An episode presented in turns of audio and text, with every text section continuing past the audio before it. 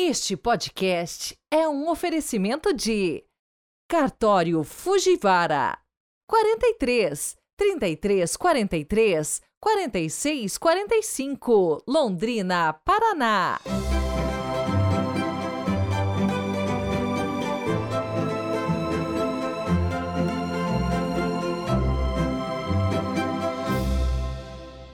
Olá, bom dia! Hoje é sexta-feira, 5 de janeiro de 2024. Sejam muito bem-vindos. Hoje quero pedir oração de todos vocês, porque estou completando 47 anos de idade. Então, não se esqueça de me colocar aí na sua lista de intenções, de orações. E se você quiser me dar um presente, compartilhe o nosso podcast Avalie o nosso conteúdo no Spotify, se inscreva no canal do YouTube O Evangelho do Dia, o link está aí na descrição.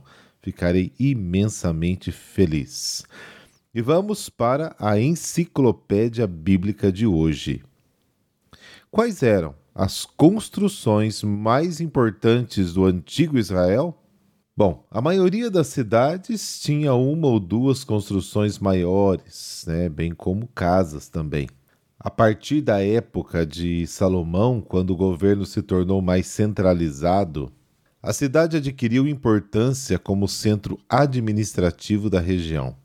Em sua capital, Jerusalém, Salomão tinha o seu ministério, que incluía o chefe da administração, o secretário de Estado, o mordomo do palácio, o ministro do Tesouro e o ministro dos Trabalhos Forçados organizou 12 distritos ou regiões tributárias né, para a coleta de alimentos.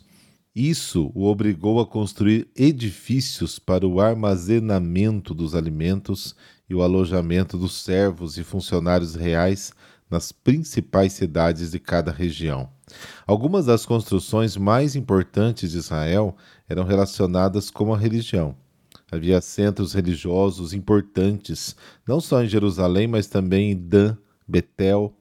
A maioria das cidades tinha seu próprio pequeno santuário, um altar, muito semelhante aos santuários cananeus, né, os lugares altos, como eram chamados, que supostamente tinham sido destruídos. Salomão introduziu o trabalho escravo e o trabalho forçado para realizar o seu grande plano de obras. Jerusalém construiu templo, palácios para si e para a rainha e outros ambientes espaçosos, né? um provavelmente para o depósito de armas, outro para a administração da justiça. Tratava-se de imponentes construções de pedra, com vigas e revestimento de cedro. O templo era belíssimo, tinha portas de oliveira esculpida, com figuras e revestidas de ouro. Os israelitas, treinados pelos hábeis artistas de Tiro, tinham progredido muito desde a sua vida nômade no deserto, embora também naquela época tivessem sido capazes de produzir belas obras, como até esta construção do tabernáculo. Salomão também reconstruiu e fortificou certo número de cidades para reforçar a defesa do país. As três mais importantes foram Gazer, Megido e Razor, as duplas muralhas e as maciças portas foram construídas de acordo com o mesmo plano nas três cidades. Incluíam também armazéns e estábulos para cavalos e carros. Quando os judeus estavam no exílio da Babilônia, não podiam ir mais ao templo em Jerusalém. Em lugar disso, reuniram-se aos sábados para ouvir a lei e a sua explicação. Depois que voltaram, construíram casas de reunião para este fim. Eram as primeiras sinagogas, né, da palavra grega sinagen, que significa reunir-se. Bom, na semana que vem nós vamos falar um pouco como era, né, no tempo do Novo Testamento. Espero você. Rezemos juntos.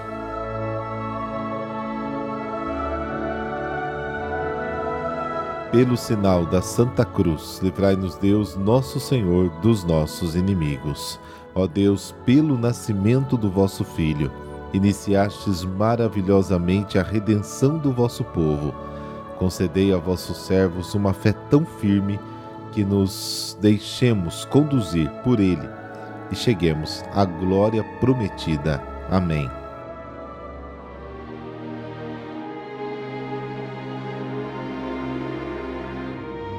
João, capítulo 1, versículos de 43 a 51. O Senhor esteja convosco, Ele está no meio de nós. Proclamação do Evangelho de Jesus Cristo segundo João. Glória a vós, Senhor. Naquele tempo, Jesus decidiu partir para a Galiléia. Encontrou Filipe e disse: Segue-me. Filipe era de Betsaida, cidade de André e de Pedro. Filipe se encontrou com Natanael e lhe disse: Encontramos aqueles de quem Moisés escreveu na lei, e também os profetas, Jesus de Nazaré, o filho de José. Natanael disse: De Nazaré pode sair coisa boa? Filipe respondeu: Vem ver. Jesus viu Natanael, que vinha para ele e comentou: Aí vem um israelita de verdade, um homem sem falsidade. Natanael perguntou: De onde me conheces? Jesus respondeu: Antes que Felipe te chamasse, enquanto estavas debaixo da figueira, eu te vi. Natanael respondeu: Rabi, tu és o filho de Deus, tu és o rei de Israel. Jesus disse: Tu crês porque te disse eu te vi debaixo da figueira? Coisas maiores que esta verás. E Jesus continuou: Em verdade, em verdade eu vos digo: vereis o céu aberto e os anjos de Deus subindo e descendo sobre o Filho do Homem. Palavra da salvação, glória a vós, Senhor.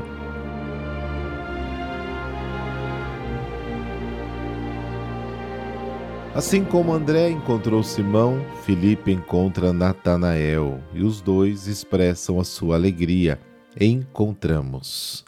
Estas vocações são, sobretudo, fruto da comunicação mútua entre os primeiros discípulos.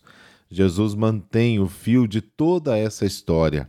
Falamos dele, vamos até ele e caminhamos com ele. Ele está presente, sobretudo, para dar espaço ao jogo das liberdades humanas que ele anima. Felipe encontra Natanael e comunica ao amigo a experiência que teve ao encontrar o Messias na pessoa de Jesus. O anúncio de Filipe se baseia nas Escrituras. Ele reconhece em Jesus o esperado de Israel, aquele em quem se cumpre a promessa feita aos pais de suscitar em Israel um profeta como Moisés. Deuteronômio capítulo 18, versículo 18. A reação de Natanael exprime o seu ceticismo o Messias não pode ter a sua pátria numa aldeia insignificante como Nazaré.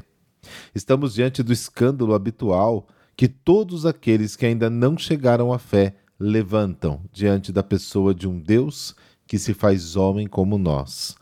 Estamos diante da lógica do evangelho do pequeno sinal do qual deriva o maior bem, que está oculto ao homem que se considera confiante demais neste mundo. Felipe não tenta esclarecer ou resolver a dúvida do amigo, mas convidá-lo para uma experiência pessoal com o Mestre, a mesma que ele havia vivido anteriormente e que mudou a sua vida. Só a fé é capaz de superar os motivos do escândalo e da autossuficiência humana. Jesus elogia Natanael, o apresentando como um autêntico israelita sem duplicidade. Ele conhece bem Natanael, mesmo que o encontre pela primeira vez, porque conhece a todos, João capítulo 2, versículo 24, e sabe o que há no coração humano, João capítulo 2, versículo 25. E a expressão rabínica, sentado debaixo da figueira, significa estudar as escrituras. Né? Isso está inclusive no Midrash, no Cântico 4.4 com a expressão te vi quando estavas debaixo da figueira. No versículo 48, Jesus quer fazer compreender a Natanael a agudeza do seu conhecimento sobre-humano. A reação de Natanael é uma profissão pública de fé na messianidade de Jesus. As maiores coisas prometidas por Jesus se concretizam na visão dos anjos descendo e subindo, né, o Filho do Homem. Com esta frase final do versículo 51, Jesus alude ao livro do Gênesis, capítulo 28, versículo 12. Ele promete uma teofania, ou seja, uma manifestação de Deus, semelhante ao que aconteceu em Betel. Com efeito, ele está prestes a revelar a sua glória com o sinal de Caná, o versículo 11 do capítulo 2 de João. Uma antecipação da revelação suprema que acontecerá com a sua morte e ressurreição.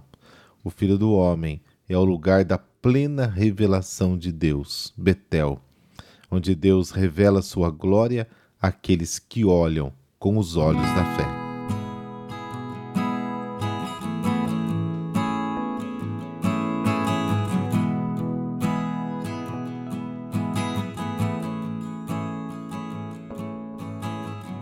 Hoje a igreja celebra São João Nepomuceno Newman.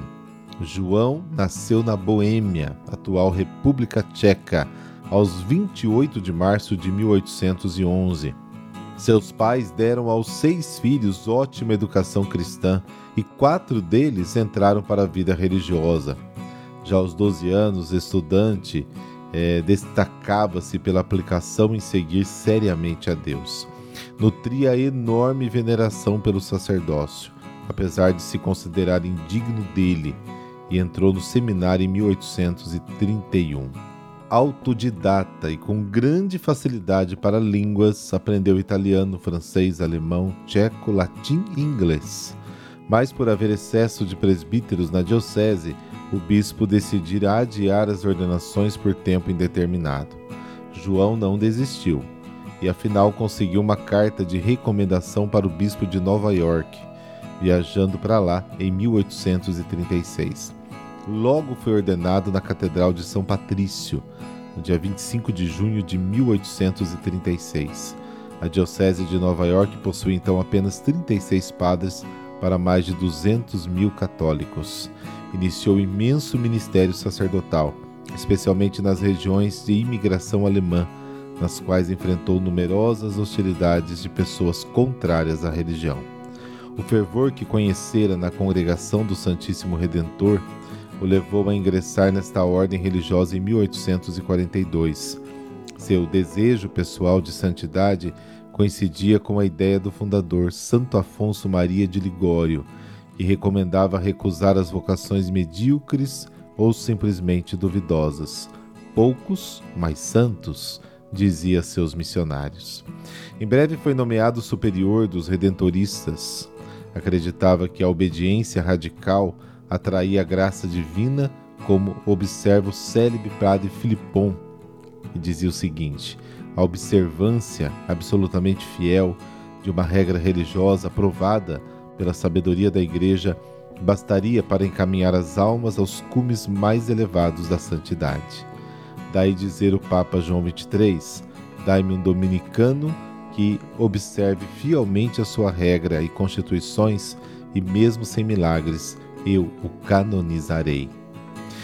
Como superior, foi assim exemplar e não exigia de seus subalternos nada que ele próprio não estivesse pronto a praticar.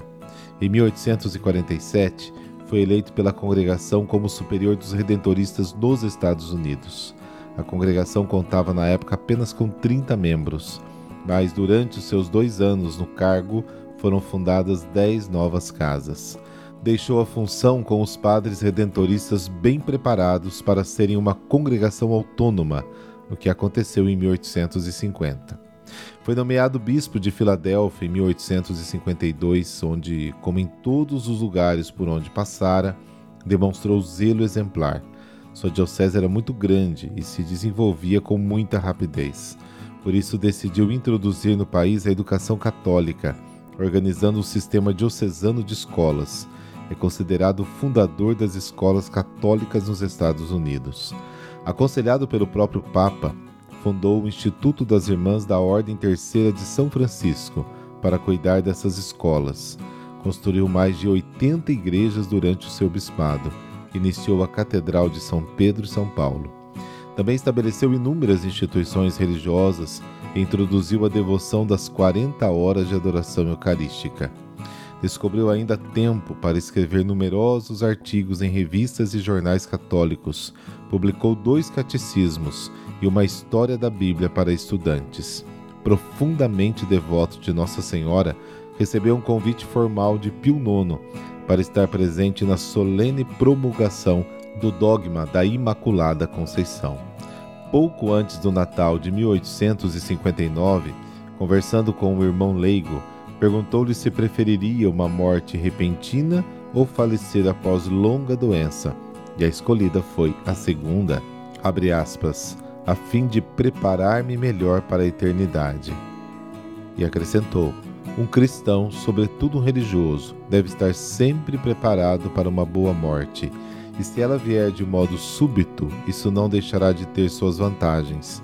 Evitará para nós e para aqueles que nos assistem muitas tentações de impaciência, e além do mais, deixará muito menos tempo ao demônio para nos perturbar. Em qualquer caso, porém, a forma de morte que Deus nos enviar, esta será a melhor para nós. No dia 5 de janeiro de 1860, apesar do mal-estar que sentia, saiu para tomar providências relativas a um assunto da diocese. De saúde frágil, sempre se manteve muito ativo e, subitamente, caiu na rua e logo faleceu. A imensa obra de São João Newman, num país enorme e sem grande tradição católica, foi sedimentada em poucos mais sólidos princípios amor ao sacerdócio, seriedade na busca da santidade, devoção a Nossa Senhora, obediência exemplar às normas. Trata-se de uma questão de qualidade, não de quantidade. Poucos e santos, no dizer de Santo Afonso Maria de Ligório. De fato, no primeiro ato formal da Igreja, apenas 11 apóstolos. São Matias ainda não tinha sido escolhido para ocupar o lugar de Judas Iscariotes, com a graça do Espírito Santo, conseguiram a conversão de 3 mil pessoas em Pentecostes. Devemos nos preocupar seriamente com a nossa santidade pessoal, porque só assim poderemos servir bem ao nosso Deus. Senhor, por intercessão de São João Nilman, dai-nos a graça de perseverar ao longo de toda a vida na obediência a vós e à vossa Igreja, para que sejamos sempre preparados para o encontro definitivo que certamente teremos convosco. Amém. E abençoe-vos o Deus Todo-Poderoso, Pai, Filho, Espírito Santo. Amém. Até amanhã, se Deus quiser.